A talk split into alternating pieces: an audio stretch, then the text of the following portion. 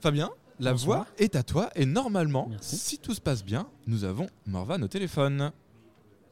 Morvan, Allô, allô Oui On a eu C'est Vous m'entendez Super. Oui, on t'entend très bien. Et toi? Bon, déjà, j'ai une petite remarque à faire. Je pensais que c'était euh, Fabien qui chantait, moi, au début. Je me suis dit, ça y est, il a un Ah. side project et tout. Peut-être, hein, Bon. peut-être un jour. Peut-être. Alors, du coup, Morvan, euh, aujourd'hui, euh, on va parler du métier d'illustrateur et euh, de dessinateur. Est-ce que tu peux nous expliquer un petit peu qu'est-ce que tu fais exactement comme métier pour l'illustration? Bon, déjà, moi, j'ai un, j'ai un profil un peu atypique parce que j'ai un travail dans une agence de communication. Je suis directeur artistique. Et à côté de ça, le soir ou les week-ends, je travaille sur, en effet, plusieurs bandes dessinées. Euh, donc, en fait, mon travail va commencer par de la scénarisation. Donc, euh, je vais me créer une histoire, je vais séquencer cette histoire en plusieurs chapitres. Et après, c'est là où ça devient intéressant, parce qu'en fait, dans chaque page, je vais essayer de mettre une intrigue, une action, de faire en sorte que toutes mes idées fonctionnent bien et que la personne qui va lire les planches comprenne ce que je veux dire. Et suite à ça, suite à ces petits croquis que je fais, bah je, je fais des, des sketchs rapides et après je les encre et je les colorise sur soit de manière traditionnelle avec des encres ou alors directement sur informatique avec des logiciels de la suite Adobe. Et quelle, est ta manière de construire les scénarios, justement, du coup euh, Comment ça se passe dans ta tête euh, Comment tu les mûris?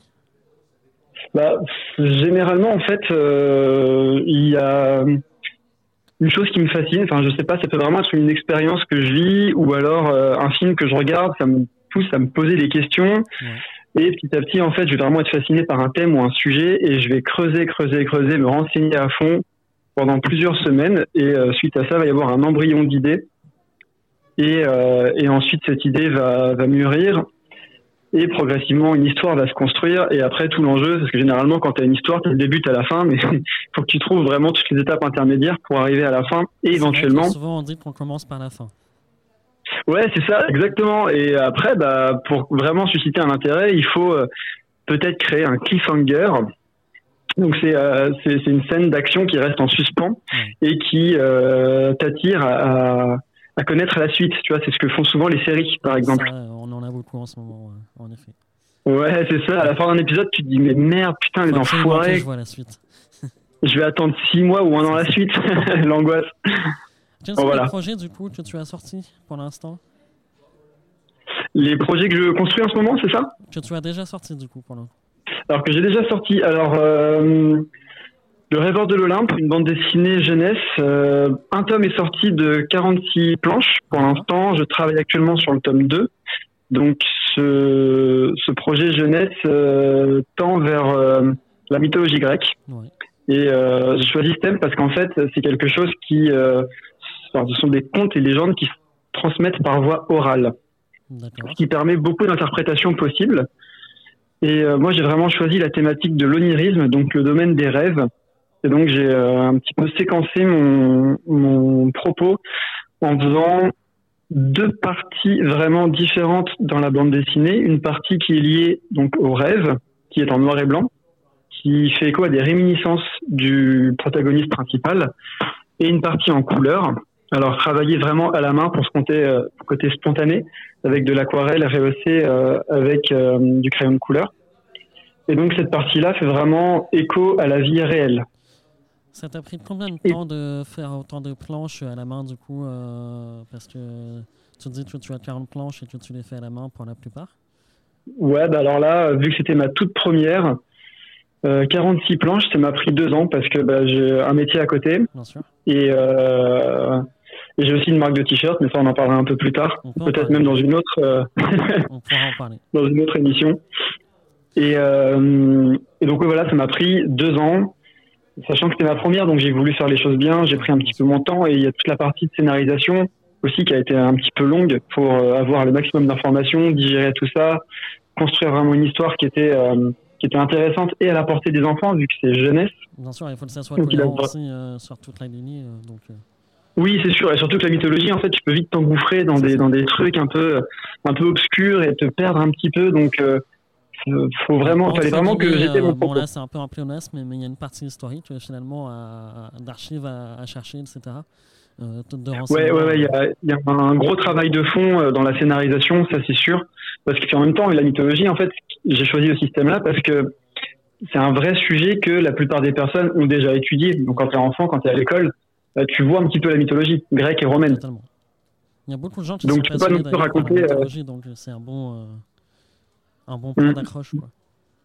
Ouais, c'est sûr. En fait, ça permet aussi de, de cadrer tout de suite le cadre, enfin, ouais, de cadrer le cadre spatio-temporel. Bravo Morgan pour cette belle phrase. Mais euh, ça, ouais, ça permet en fait de tout de suite d'immerger le lecteur et de comprendre où est-ce qu'il est, notamment par l'architecture ou par la façon dont sont habillés les personnages. Et euh, du coup, tu as fait une campagne de crowdfunding euh, pour ta- ton premier tome, c'est ça? Alors, du coup, non, le premier tome, j'avais. euh, donc, en fait, quand j'ai. Pour le rêveur de l'Olympe, lorsque j'ai terminé. Enfin, je termine aux trois quarts, on va dire, la bande dessinée, Ouais. j'ai commencé à contacter des éditeurs. Parce que je voulais vraiment essayer de voir ce que valait mon projet auprès de professionnels et d'avoir un réel échange avec eux. Et euh, j'ai eu deux bonnes touches et finalement bah, j'ai choisi un éditeur normand parce que euh, la proximité géographique faisait que c'était beaucoup plus simple. Et euh, puis j'ai eu un bon feeling avec lui. En plus, il a une collection qui s'articule autour de la mythologie, donc ça faisait complètement sens. Oui, vous êtes deux passionnés finalement de mythologie qui se sont retrouvés dans une même clause. Quoi. Bah ouais, c'est ça. Bah D'ailleurs, je vais, je vais parler un petit peu d'eux. La maison d'édition s'appelle Mémoire et le directeur de collection, c'est Bastien Crescent, qui est devenu un ami. Donc, euh, s'il nous écoute, je te fais un petit coucou et je te remercie grandement. Il Et je travaille sur le tome 2, bien sûr. Et euh, comment ça s'est passé le contact avec la maison de disques? Euh, Comment tu les as contactés et comment ça s'est fait? Euh, bah, très bonne question. En fait, d'édition, pardon, des formations ouais, professionnelles. ouais, je, bah, en fait, c'est une super, c'est une super question parce que c'est vrai que ça revient souvent et il y a des règles bien définies en fait. Quand on a un projet de bande dessinée, l'idée c'est de faire un dossier d'une dizaine de pages. Donc il faut montrer tes trois ou quatre meilleures planches où tu te dis ah c'est cool, ça déchire, le mec il va kiffer ou pas. Euh, après tu montres un petit peu des crayonnés pour montrer euh, certains décors, des cara design. Le cara design c'est euh, la manière dont tu vas construire ton personnage aussi bien euh, physiquement que psychologiquement. Et euh, ensuite, il faut que tu fasses un synopsis d'une vingtaine de pages. En gros, tu racontes ton, ton projet. N'hésite pas à spoiler à fond parce que bah, s'il y a des, des éléments qu'il ne connaît pas, ça va être un petit peu dommage. Et, euh, et puis une note d'intention. En gros, voilà, c'est un petit dossier euh, d'une dizaine de pages que tu dois envoyer, donc bien souvent par mail. Ouais. Mais du Et, coup, on va dire que- par mail, non? Ou comment ça se passe au niveau de l'actualité justement de- de- d'envoi? C'est-à-dire, j'ai pas très bien entendu. Par exemple, lorsque tu euh, envoies aux, mais- aux maisons d'édition, euh, tu disais Ouais. tu envoyais les planches par, euh, par mail. Donc, est-ce que ça perd de qualité en compression ou ce genre de choses, par exemple? Est-ce que c'est Ouais, bah, moi j'ai de la chance que ce soit mon métier, donc bah, je peux monter un petit un petit dossier et l'envoyer en PDF en compressant un petit peu. Donc en fait, dans l'idée, ton dossier ne doit pas dépasser euh, 5 mégas pour que ça arrive vraiment dans la dans la boîte mail. Et après, en fait, il y a une telle émergence aujourd'hui des des auteurs, Hmm. parce qu'aujourd'hui les maisons d'édition, en fait, euh, elles produisent euh, moins de volume, mais plus d'auteurs. Donc, euh, il y a énormément d'illustrateurs ou de scénaristes qui, euh, qui bossent ensemble et qui produisent énormément et qui envoient énormément.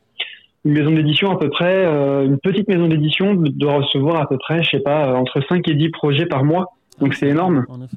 Il faut faire. Et et, euh, sachant que les tirages, euh, les tirages, euh, il y a quelques années, c'était c'était euh, 2000 exemplaires juste pour la première édition, et aujourd'hui, on est à du 300, 500 exemplaires pour une première édition. Donc en fait, on a, on s'aperçoit qu'on a vraiment pléthore de, de bandes dessinées sur le marché aujourd'hui. oui, Le marché est complètement saturé d'ailleurs. C'est-à-dire que du coup, euh, c'est un marché saturé, mais euh, ça correspond à une niche. c'est euh, c'est des petites demandes. Euh, donc, du coup, qui se vendent peut-être plus facilement. Peut-être.